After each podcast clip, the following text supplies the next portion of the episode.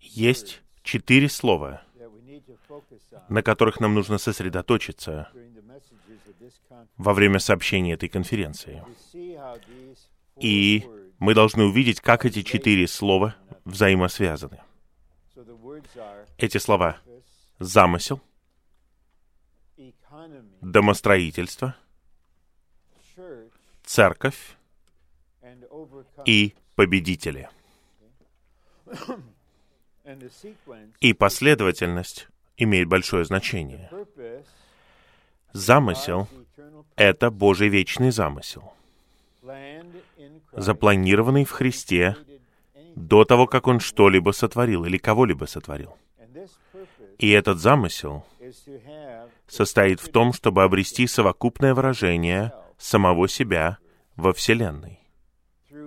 Через миллионы людей, сотворенных по Его образу. И это совокупное выражение — это церковь в правильном понимании этого слова. И для того, чтобы осуществить свой вечный замысел, у Бога есть то, что Библия называет домостроительством, а именно план и устроение, необходимое для осуществления его замысла. Благодаря тому, что Он раздает себя в нас и состраивает нас вместе в единстве. Итак, существует подробный план и устроение. Мы прочитали послание к Ефесянам 1.11 согласно решению Его воли. Когда Господь Иисус пришел, в определенный момент, когда Бог Отец раскрыл личность Христа Петру, и Петр сказал, «Ты Христос, Сын живого Бога», Господь сказал, «На этой скале я построю мою церковь». Важные слова — это «моя церковь». Не то, что считается религиозными людьми церковью сегодня. Он не сказал, я построю апостольскую римско-католическую церковь. Он не сказал, я построю десятую баптистскую церковь. Я построю это или то. Я построю мою церковь. И затем он добавил в 18 главе Евангелия от Матфея, что когда необходимо какое-то общение и какая-то забота, нужно сказать это церкви.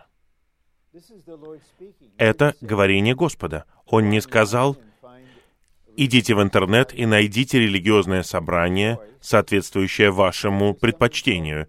Нет, он сказал, есть что-то, что называется церковь. Скажи это церкви. И послушай церковь. Затем, особенно в книге Откровения, мы видим победителей. Это побеждающие верующие, которые представляют все тело Христова в исполнении Божьего замысла на земле. Большинство Божьих людей — это просто факт — просто не осуществят этого. Существуют миллионы верующих по всей земле. Возможно, одна десятая доля одного процента знают, в чем состоит Божья воля. Божья воля, о которой говорится в Откровении 4.11. Почему Он сотворил все? Немногие знают, в чем состоит Божий замысел. Поэтому Господь должен воздвигнуть верующих, которые готовы последовать за Ним любой ценой и исполнить Его замысел. Это победители.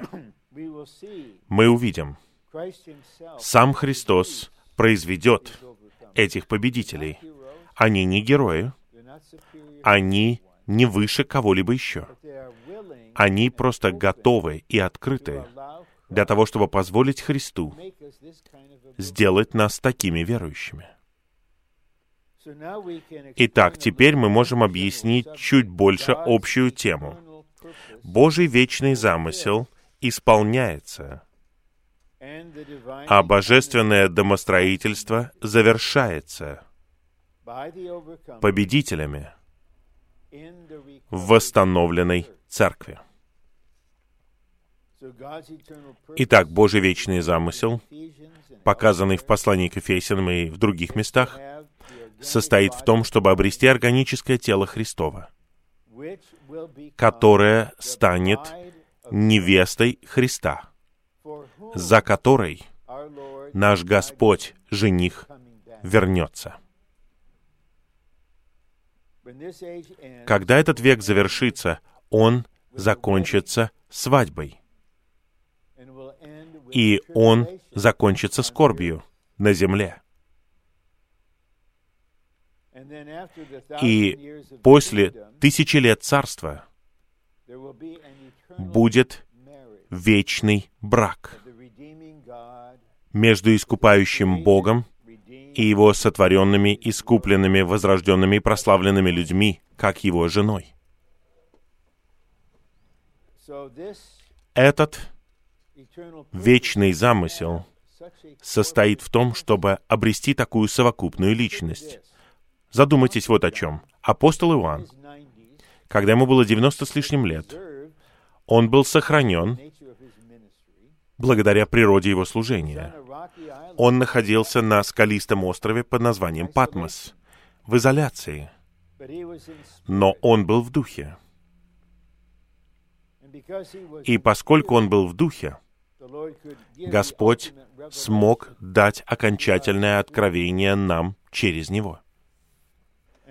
И наивысшая точка находится в 21 главе, где ангел говорит, «Подойди сюда, Иоанн, я покажу тебе невесту, жену Агнца».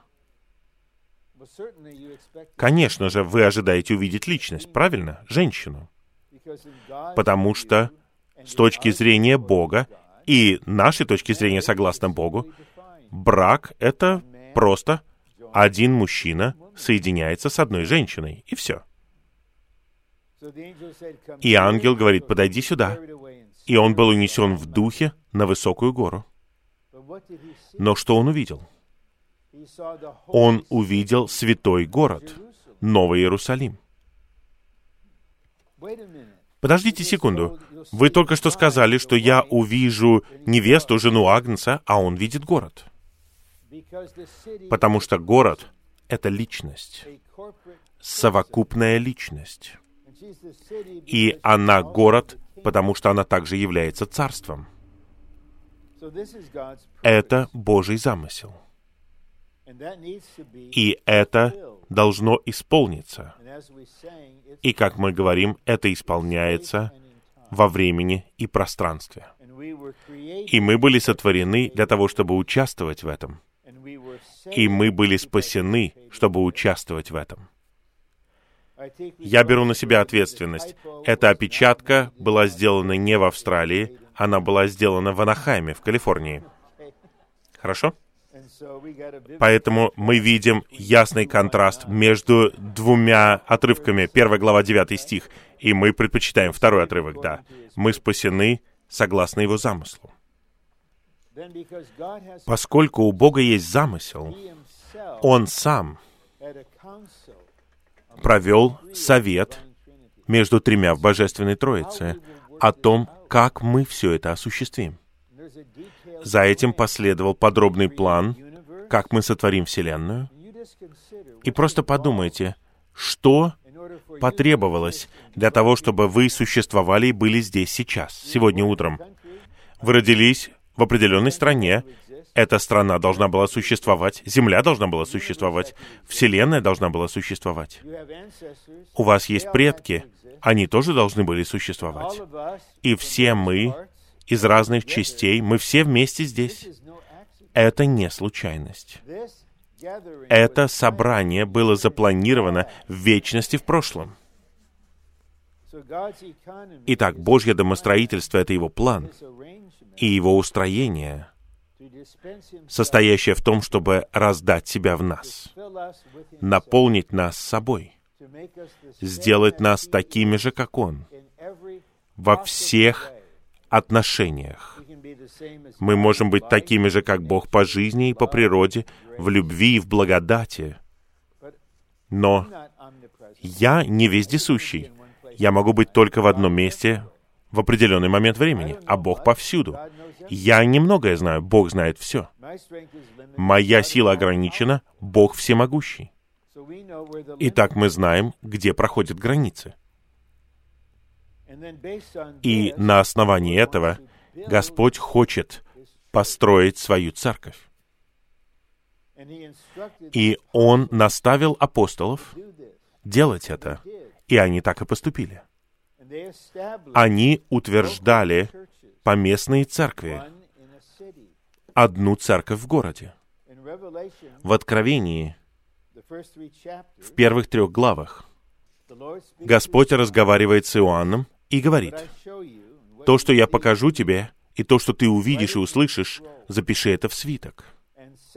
И пошли его семи церквям. Он не мог это послать по смс или по имейлу. Как у них это получалось, я не знаю. И затем Господь говорит, пошли это семи церквям, и потом Иисус называет семь городов. И во второй главе Откровения он начинает говорить каждой церкви, и говорит церкви в Эфесе. Это говорение Господа. Он тот, кто сказал «моя церковь», церковь, а теперь он обращается к поместной церкви. Это новозаветное учение о церкви. Но в общей теме у нас есть выражение «восстановленная церковь». Потому что Господь начал с одной церкви в одном городе. У него нет штаб-квартиры, нет иерархии. Но 500 лет спустя появилась Вселенская римско-католическая церковь по всей земле человеческое развитие, которое противоположно истине. Поэтому Бог решил чуть более 500 лет назад, что Он восстановит то, что было утрачено, повреждено или неправильно понято. И Он будет делать это понемногу. Начиная с Мартина Лютера, Он восстановит истину о том, что мы спасаемся благодатью через веру. И на протяжении столетий Господь использовал многих верных людей, которые восстанавливали больше истины, больше переживаний, больше практик. И затем, примерно сто лет назад, Бог решил совершить огромный шаг, а именно восстановить подлинную поместную церковную жизнь. И он понял, я не могу этого сделать в Северной Америке. Я не могу этого сделать в Европе. Я отправляюсь в Китай. Вот что он сделал. И есть восстановление новозаветного учения и практики в отношении церкви. И мы можем сказать со всей искренностью, но без гордости, гордости при этом у нас нет. Эту конференцию проводит церковь в Сиднее, в Австралии. Подлинная церковь. Кто-то приехал сюда из церкви в Гамильтоне, из церкви в Брисбене, из церкви в Мельбурне, из церкви в Анахайме. И мы увидим во втором сообщении сегодня утром, что восстановленная церковь, показанная Господом, изображена в церкви Филадельфии. в Откровении 3 главе. Фиатира обозначает римско-католическую церковь. Сарды обозначают реформированную церковь, которая была восстановлена частично. Затем Филадельфия — это церковь, в которой нет иерархии, нету духовенства, нет мирян. Все на одном уровне. Мы все братья и сестры. Мы любим Господа. Мы не берем себе никакого другого имени, кроме Его имени. И мы ценим Его Слово превыше любых человеческих учений. Но даже в этой церкви, у которой не было никаких недостатков, Господь призывает победителей. И мы увидим завтра утром, что эти победители в восстановленной церкви исполняют Божий замысел. Они завершают божественное домостроительство, и они становятся Новым Иерусалимом, что означает, что они становятся невестой, за которой Христос вернется. И только Филадельфии, которая обозначает восстановленную церковь, Господь говорит, «Я прихожу скоро». Поэтому в сердце у меня есть особое бремя, чтобы у всех у нас был свежий взгляд на то, что мы делаем в Господнем восстановлении и церковной жизни, которая на практике осуществляется в нашей местности. Если мы думаем, как мы думали, когда мы были духовными детьми в 60-е годы, если мы думаем, что мы достигли цели, быть в поместной церкви — это все. Поэтому кто-то написал гимн, и мы пели его. Мы стоим здесь, пока Иисус не вернется. Мы стоим на почве местности. Итак, Господь, мы все здесь на почве местности, мы будем стоять здесь, пока ты не вернешься. И я не знаю, как брат Ли мог терпеть нас, но это доля апостола. Их первая черта — это терпение. И он вынужден был служить нам, пока мы не смогли есть твердую пищу, пока мы не усвоили более глубокие и высокие истины. И мы поняли, что поместные церкви — это средство. Созидание тела Христова, которое станет невестой Христа, — это цель. Итак, намерение Господа состоит в том, чтобы по всей земле, во всех разных странах, где говорят на разных языках, мы все были бы одинаковыми, и мы бы все осуществляли одну работу. Мы имели бы одно средоточие. Мы хотим, чтобы наш возлюбленный Господь Иисус вернулся и восхитил свою невесту и женился. И мы хотим быть частью этой невестой, которая вернется вместе с Господом, как его невеста войска, и покончит с врагом при Армагеддоне. И мы хотим быть этой невестой войском, которая станет камнем, который разбивает человеческое правление. И мы хотим стать камнем, который становится горой, наполняющей всю землю. Итак, последовательность такова. Тело, невеста, войско, камень, гора. Все это те же самые люди на разных этапах. Это своего рода вступление к центральной мысли. И мы теперь рассмотрим план, мы сосредоточимся на одном положении. И наше первое собрание закончится в 11, да? Так? у нас будет, по крайней мере, 10 минут, и где-то 10 или 15 святых смогут говорить от 30 секунд до минуты, скажут точное подтверждающее слово. Нам это необходимо. Это не формальность. Когда делается сообщение, на первый взгляд, Только один человек говорит, но на самом деле я говорю в теле, со снабжением тела, вместе с телом, для тела. И другие члены тела должны подтвердить это по-настоящему. Итак, Божий вечный замысел. Первый пункт говорит, вечный замысел, замысел веков. Это вечный план, который Бог сделал в вечности в прошлом.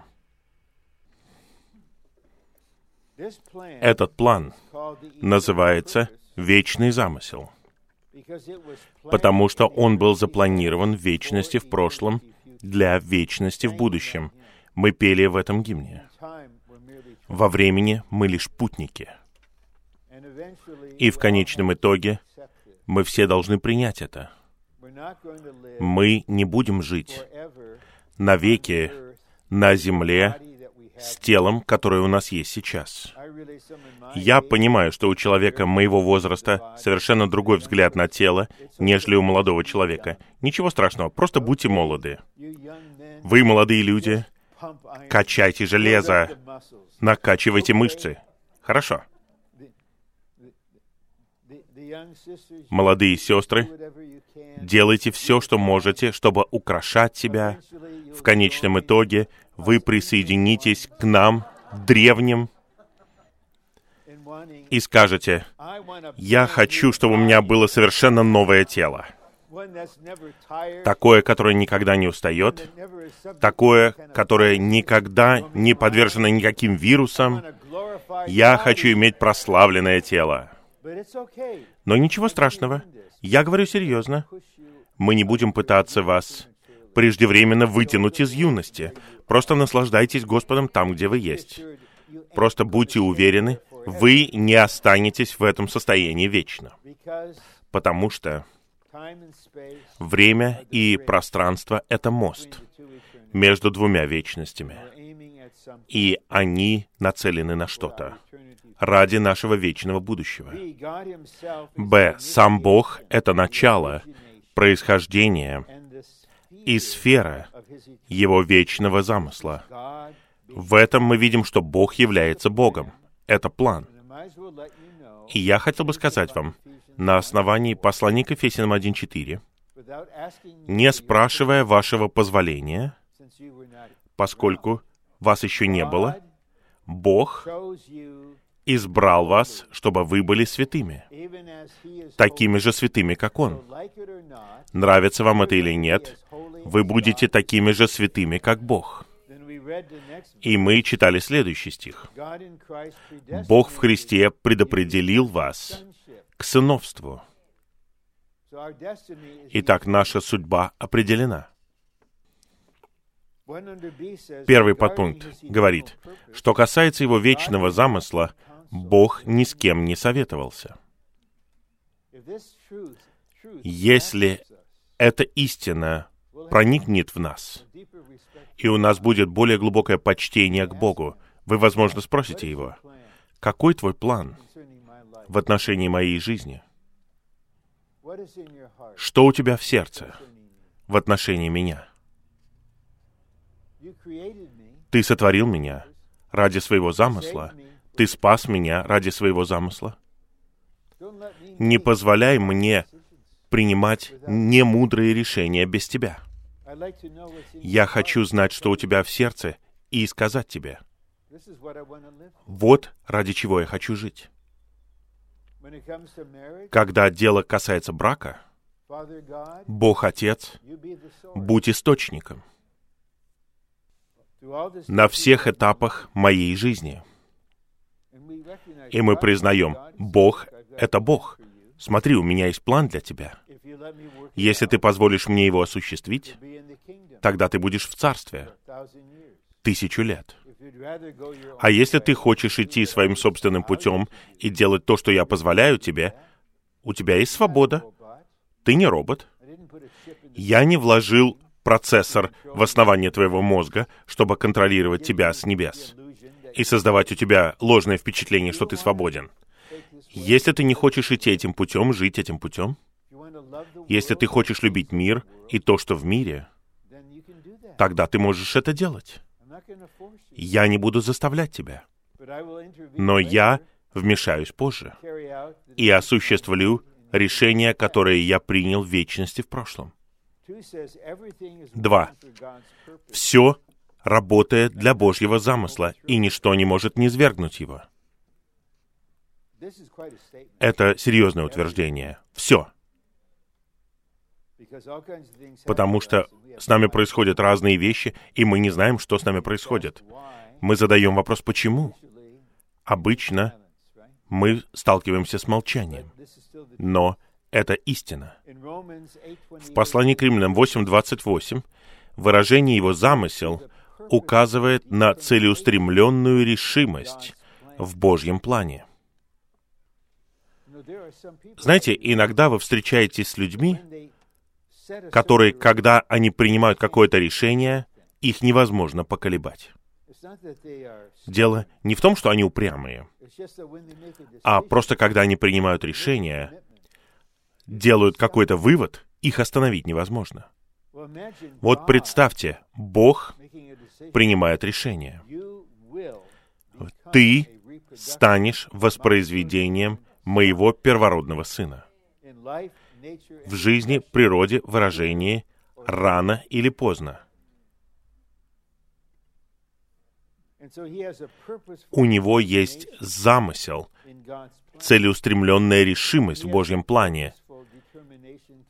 У него есть целеустремленная решимость в отношении вас. Потому что сколько бы миллионов верующих не было в Царстве, есть только один вы.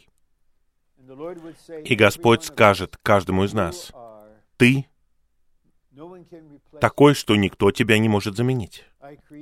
Я сотворил тебя, образовал тебя определенным образом. У тебя есть мера, которой больше нет ни у кого. У тебя есть доля, которой больше нет ни у кого. Ты можешь внести вклад, который больше никто внести не может. И каждый из вас драгоценен для меня. И у меня есть особый план для каждого. Итак, мы глубоко уважаем и чтим друг друга. Мы понимаем, что мы нуждаемся друг в друге. Когда Савол Тарсянин, мы знаем его как Павла, получил откровение о Христе, видение, он задал два вопроса. «Кто ты, Господь?» И Господь ответил, «Я Иисус». Второй вопрос, «Что мне делать, Господь?» Господь не дал ему ответа, а сказал, иди в город, и тебе будет сказано, что делать. И затем Господь явился обычному брату и послал его к Павлу с инструкциями, потому что он хотел, чтобы Павел учился с самого начала. Ты не будешь жить в изоляции. Ты не будешь сверхгероем сам по себе. Ты член тела. Ты будешь жить для тела, ты будешь жить в теле, и я хочу, чтобы ты понимал, ты не можешь жить своей христианской жизнью без тела.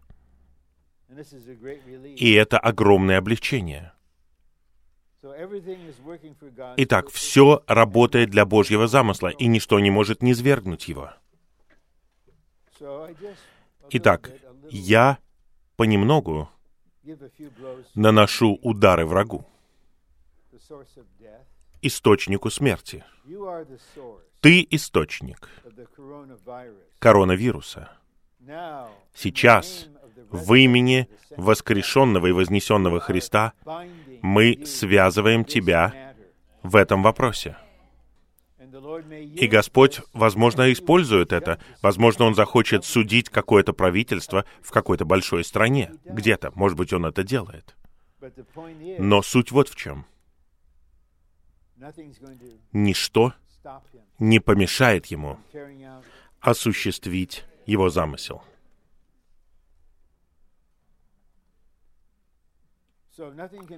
Итак, ничто не может низвергнуть его план. Мы имеем дело с Богом. Поэтому в послании к Римлянам 8.28 выражение его замысел указывает на целеустремленную решимость в Божьем плане. Божий замысел состоит в том, чтобы произвести многих братьев его первородного сына. Если вы студент, и как в США у некоторых студентов бывают профессора, например, это женщина, она агрессивная феминистка, и ей не нравится язык, указывающий на половую принадлежность, братья. И она говорит «люди». Но в Божьем словаре слово «братья» включает в себя верующих и мужчин и женщин, а слово «жена» включает и женщин, и мужчин верующих. Итак, есть братья мужчины и женщины, и есть мужчины и женщины, составные части невесты. Вот так Бог думает. Если у вас с этим проблемы, обсудите это с Ним. Посмотрим, какой ответ вы получите от Него. Хорошо? Многие братья — это Божьи многие сыновья. Сыновья включают мужчин и женщин, которых Он ведет в славу. Пункт Г очень важен.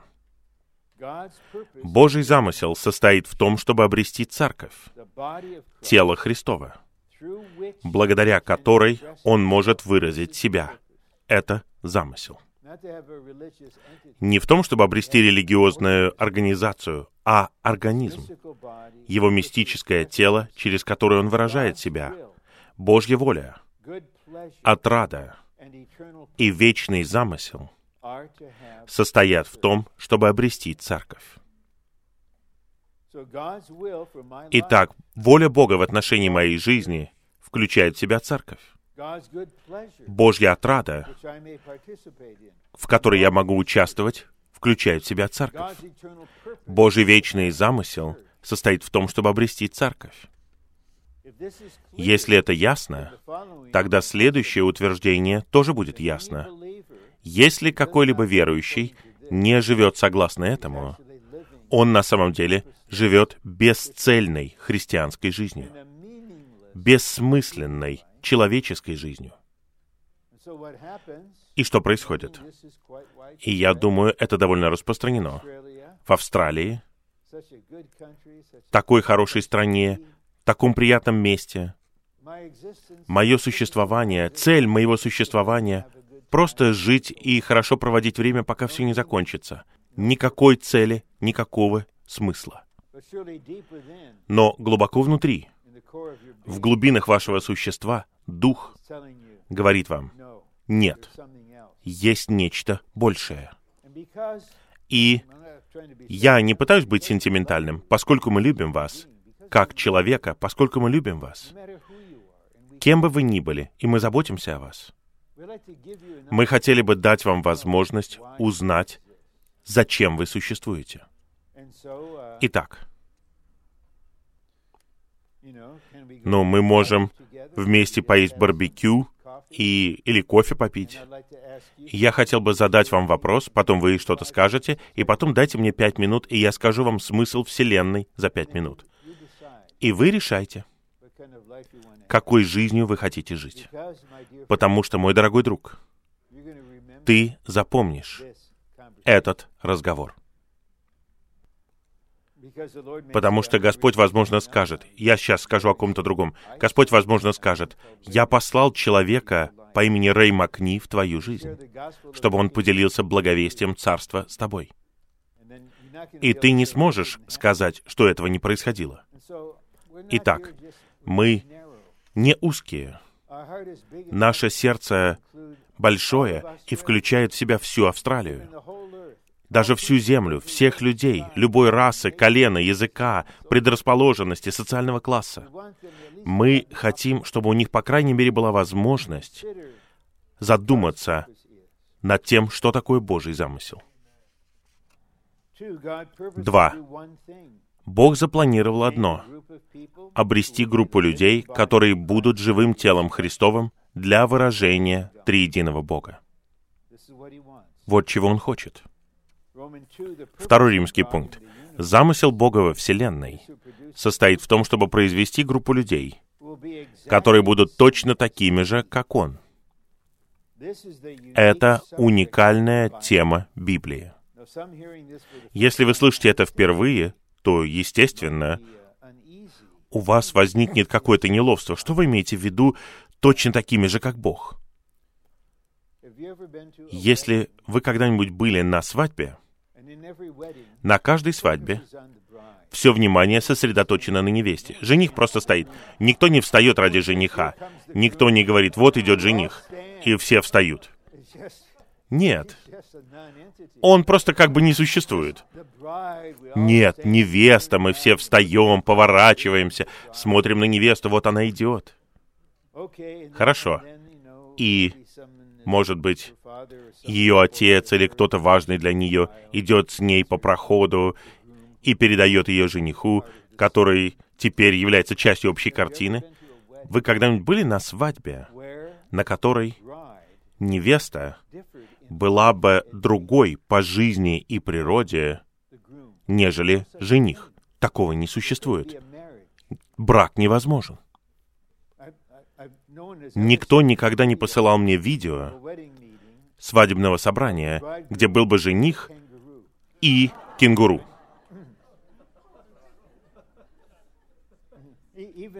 Даже если жениха зовут Кенгас, я не знаю, связано ли это имя с кенгуру или нет, но я иногда шучу об этом. Посмотрите, Господь женится. Посмотрите на прообраз Адама и Евы. Что он сказал, когда ее представили ему? «Кость от моей кости и плоть от моей плоти». Мы будем такими же, как Бог, не в божестве, а по жизни и природе, и так, как описано в пункте А. Это очень серьезные слова. По жизни, природе, внешнему виду, сиянию, славе, внешнему выражению. Они будут такими же, как Бог. Доказательство. Ангел говорит, я покажу тебе невесту, жену Агнца. Он видит святой город, который сходит, имеющий славу Божью. Слава — это выраженный Бог. Итак, жена, она славная церковь, прославленная церковь. И ее свадебная одежда сияет она являет праведности Христа, явленные через нас. И она соответствует своему жениху. Песнь песней, глава 4, стих 7, исполняется. Там говорится, «Ты вся прекрасна, любовь моя. Нет в тебе порока». Вот к чему мы движемся. Но мы поймем, что нашим мужем является Бог. И мы Бог не в этом смысле. Мы такие же, как Он, поэтому мы можем быть едиными с Ним, жить супружеской жизнью во веки веков. Аминь. Б. Божий замысел осуществляется божественной жизнью, которая раздается в Его избранных и искупленных людей. Когда Божья жизнь внедряется, то есть вкладывается в его людей, внутри них происходит метаболическая реакция, которая приводит их к преобразованию и делает их такими же, как Бог. И ссылка здесь — это второе послание Коринфянам 3.18. Мы все, все, с открытым лицом, созерцая и отражая, как зеркало, славу Господнюю, преобразовываемся в тот же образ. И мы знаем из следующей главы второго послания к Коринфянам, что Христос — это образ Бога. Послание к Римлянам 8.29. Мы сообразовываемся с образом Его Сына. Итак, мы все преобразовываемся в тот же образ, чтобы все мы выражали Христа в славе через человеческий сосуд, которым мы являемся. Итак, Бог в своей мудрости сотворил разных людей с разными предрасположенностями и личностями, чтобы у него было полное выражение. И каждый из нас является необходимым. Пункт В.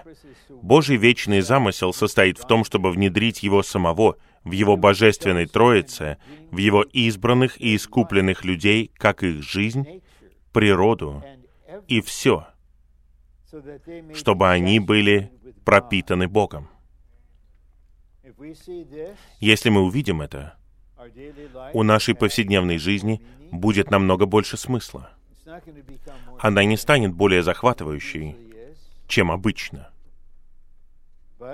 Но на более глубоком уровне мы сможем начинать день и говорить, «Господь, благодарю Тебя. Я отдаю этот день Тебе. Пропитывай меня чуть больше собой сегодня». Прошло два года с тех пор, как я приезжал сюда. Я никогда не говорю что-то, чтобы создать у людей хорошее чувство. Я не политик, я не торговец. Я просто смотрю на вас. Я оглядываюсь вокруг. И мне очевидно, что в вас намного больше Бога, чем в 2018 году. Понемногу, день за днем, мы пропитываемся. Это у вас написано на лице, это невозможно скрыть. Это не что-то, что вы осознаете. Итак, все мы находимся в процессе вместе. Мы все с открытым лицом. Мы обращаем сердце к Господу и говорим, «Господь, я люблю Тебя». Мы созерцаем и отражаем славу Господнюю. А где она? Читайте следующую главу. Слава Божья в лице Иисуса Христа. И Христос со своим славным лицом находится в вашем духе сейчас. Вы обращаетесь к Нему, вы созерцаете Его, и слава сияет в вас, и это производит метаболическую реакцию. Это продолжается, пока мы не будем преобразованы в Его образ. Три. Нам нужно видеть Божий замысел в творении и искуплении. Божий замысел при сотворении человека состоял в том, чтобы человек выражал его и представлял его. Вечный замысел Бога состоит в том, чтобы обрести совокупного человека, который бы выражал его и представлял его. Нам нужно читать Бытие, первую главу, с точки зрения первой главы послания к Ефесянам. В первой главе послания к Ефесянам мы видим Божьи решения, принятые в вечности в прошлом, еще до того, как появилась Вселенная. Ты будешь святым, ты будешь выражать меня как мой сын, ты будешь парой, поэтому я сотворю людей по своему образу. И образ предназначен для выражения. Я сотворил тебя для того, чтобы ты выражал меня. И поскольку это Божий замысел, и поскольку падшие люди выражают только себя, я с трудом выношу, когда смотрю дикторов на телевидении. На основных телеканалах в США практически нет никаких новостей, одни мнения, только мнения. И вы видите их «я», которая просто сияет вовсю. Такой же человек, как вы, но выражает он свое «я». Но Бог хочет обрести на земле людей, которые наполнены им и которые выражают Его. Поэтому мы были сотворены. Мужчина и женщина в самом начале, на одном уровне. Сделаем их. Пусть они владычествуют. Там не говорится, пусть мужчина владычествует, а женщина пусть моет посуду. Нет, пусть они владычествуют. Пусть они выражают меня. И, конечно же, есть другой аспект взаимоотношений. Но в самом начале мы одинаковые. Поэтому мы были сотворены. И в книге пророка Захарии в 12 главе, это книга практически в конце Ветхого Завета, там есть стих, стих первый. В нем говорится, «Бог распростер небеса, положил основание земли и образовал дух человека внутри него».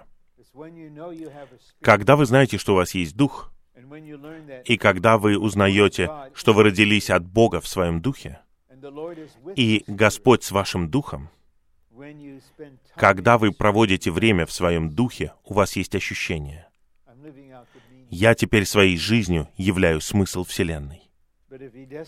Но если мы живем просто в своей душе, думаем и хотим получить больше эмоциональных удовольствий, тогда в конце, может быть, в субботу вечером, в субботу, очень много разной деятельности, большой город, много выпивки, много вечеринок. Сколько человек проснется завтра, полные мира, полные радости, полные ощущения, что моя жизнь полна смысла. Потом люди будут работать еще одну неделю, и цикл повторится, пока все не закончится. И вот появляемся мы и говорим, мы хотим дать вам альтернативу. Мы хотим дать вам еще одну причину для существования. И мы даем им не просто теорию, доктрину, мы свидетельствуем. Я живу и дышу для исполнения Божьего вечного замысла. Поэтому я существую. Хорошо. Идем вперед. Творение было частью Божьего изначального замысла, а искупление было средством, Искупление означает, что мы были потеряны из-за греха. Но мы были куплены драгоценной кровью Христа. И теперь мы принадлежим Ему. Вот что такое искупление. Искупление необходимо из-за того, что появился грех. Итак, искупление — это не самая главная вещь, хотя оно абсолютно необходимо. Творение было частью Божьего изначального замысла, а искупление возвращает нас назад к Божьему вечному замыслу. Но очень многих драгоценных людей, когда они по-настоящему спасаются и призывают Господа, тут же направляют в неправильную сторону. Им говорят, теперь ты спасен, и твое предназначение — это небо. Господь плотник, поэтому Он сейчас там строит для тебя дворец, не беспокойся, не бойся заразиться вирусом, мы все будем жить в одиночестве в своем драгоценном дворце навеки. Представляете, какая вечность? Каждый в своем дворце на небе. Что это такое? Откуда эта мысль появилась? Но вот мы, мы хотим показать недавно спасенному, ты был возвращен к Божьему вечному замыслу. Господь возлюбил тебя. Он умер за тебя, чтобы вернуть тебя назад к Божьему вечному замыслу. Пункт В. Божественный замысел при сотворении и искуплении состоит в том, чтобы у Бога было много сыновей. А теперь мы подходим к четвертому пункту. Ага, смотрите, здесь упомянут этот стих, 2 Тимофею 1.9. Четвертый пункт. Бог спас нас и призвал нас святым призванием, согласно собственному замыслу и благодати. Поэтому мы были спасены, согласно Его собственному замыслу. Он сотворил вас для своего замысла, и Он спас вас для своего замысла. Затем во втором Тимофею, в третьей главе, в стихе десятом, Павел пишет Тимофею, своему духовному сыну. И я просто процитирую часть стиха. «Ты неотступно следовал моему замыслу». Моему замыслу. Но в 1.9 это Божий замысел. Но что произошло в Павле? Божий замысел стал Его замыслом. И я могу засвидетельствовать по милости Господа. Я ваш брат. Может быть, я старше большинства из вас. Может быть, я в восстановлении дольше многих из вас. Но это не делает меня выше или превосходнее кого-либо из вас. Но я могу засвидетельствовать перед вами. Божий замысел — это мой замысел. И несколько лет назад, когда моя жена в то время закончила свой бег и ушла к Господу, я понял глубоко внутри, я еще не закончил. Я должен закончить свой бег. И Господь приготовил для меня чудесное обеспечение, потому что мне нужно исполнить мой замысел, который есть Божий замысел. И мы с женой, по милости Господа и благодати, можем предстать перед Господом со дня нашей свадьбы до ныне и сказать, «Дорогой Господь, Твой замысел — это наш замысел. Наша свадьба для этого, наш брак для этого, наша совместная жизнь для этого, наше служение для этого. Это не что-то героическое, это что-то нормальное. Это не просто какой-то далекий замысел. У Бога где-то там есть замысел. Как это связано со мной? Нет, это мой замысел. И я знаю, что это находится в сердце святых, родителей, молодых братьев и сестер и всех, кто служит Господу. Мы молимся и жаждем того, чтобы Божий замысел стал их замыслом. И тогда вы сможете встать и сказать, в 16 лет, я церковный ребенок. Я не выбирал такую жизнь. Но вот что произошло. Теперь я что-то увидел. И я здесь не только из-за своих родителей. Я здесь, потому что Божий замысел — это мой замысел. И я выбираю идти этим путем. Не просто как потомок святых в церкви, а Бог сотворил меня, Он искупил меня для своего замысла. И впереди меня ждет вся моя человеческая жизнь. Но я благодарен, и я могу встать и сказать, я отдаю свою жизнь Тебе, потому что моя жизнь предназначена для Твоего замысла. А. Нам нужно рассматривать спасение с точки зрения Бога. Цель Божьего спасения состоит в том, чтобы Его сотворенные и искупленные люди имели сыновство, то есть имели жизнь Сына и сообразовались с образом Его Сына, чтобы Сын был первородным среди многих братьев. Он все еще первородный сын в божестве, но теперь в Божьем домостроительстве у него есть много братьев.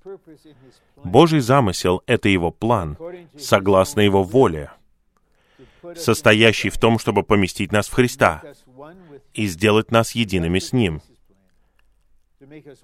Сделать нас едиными с Ним, чтобы мы разделяли Его жизнь и положение, для того, чтобы мы были Его свидетельством. Итак, Бог сотворил вас человеческой жизнью.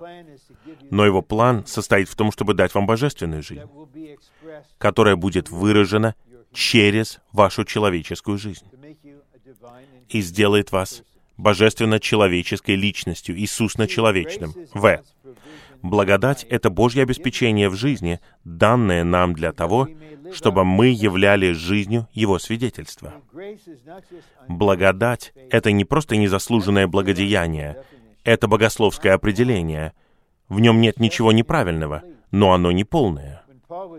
Когда Павел очень сильно страдал, и он молился о том, чтобы жало было удалено, никакого ответа. Он молился снова, никакого ответа. Снова помолился, никакого ответа. Моей благодати достаточно для тебя. Господь не говорит, моего незаслуженного благодеяния достаточно для тебя, в твоей боли. Что это за утешение? Ты в агонии, и какой-то богослов говорит, о, благодать — это незаслуженное благодеяние. На небесах о тебе хранится положительная запись. Ну, очень жалко, что ты в такой ужасной ситуации сейчас. Нет, благодать — это Бог в Христе, который является всем для нас, для нашего наслаждения. И сверхизобилующее снабжение. Потому что Бог знает, что мы не можем этого сделать. Мы не можем этого делать сами по себе. Мы не можем выражать Христа сами по себе. Нам нужна благодать. Спасение включает в себя наше спасение от бессмысленной человеческой жизни. От бессмысленной человеческой жизни. Я повторяю, мое сердце болит, когда я просто вижу людей. Я иду по набережной и вижу, как люди ходят, как они одеты, как они ведут себя. А мы тоже ходим, мы наслаждаемся пейзажами, садимся, пьем горячий какао. Но какое различие? Наша жизнь полна смысла. И я знаю, что это не просто благовествовать в Австралии. Я знаю, что это не просто. Но мы должны верить, что у Господа есть еще много избранных людей в этой стране. И мы должны найти их. Мы должны молиться, чтобы Господь соединил нас с ними. Благовестие Божье спасает нас от человеческой жизни, которая не имеет смысла, и приводит в смысл Вселенной. Вау! Какое благовестие! Бог сотворил человека, который имел великий смысл и цель, но человек пал, и смысл человеческой жизни был утрачен. Благодаря своему спасению Бог избавляет нас и возвращает нас к нашему изначальному замыслу, который является смыслом Вселенной. Кто знает, может быть, когда-нибудь мы будем на самолете или будем сидеть рядом с кем-то, мы заговорим с кем-то, и меня спросят, «А что вы здесь делаете? Зачем вы приехали?» Я, наверное, скажу им, «Я приехал сюда для того, чтобы являть своей жизнью смысл Вселенной. Я буду с людьми, с которыми мне очень нравится. Да, я делаю вклад в смысл Вселенной. И дальше я буду пить просто свой какао, а он спросит, что вы имеете в виду? Хорошо. За две минуты расскажу тебе.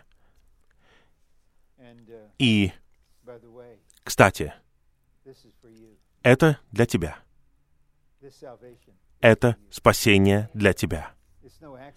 Это не случайность, что мы сидим тут рядом, потому что пришло время тебе пережить искупление, спасение и восстановление к Божьему вечному замыслу. С этого момента твоя жизнь полна смысла. И если тебе хочется, мы пригласим тебя присоединиться к нашему общению. И когда ты придешь, у нас будет одно слово для тебя, одно простое приветствие. Добро пожаловать домой.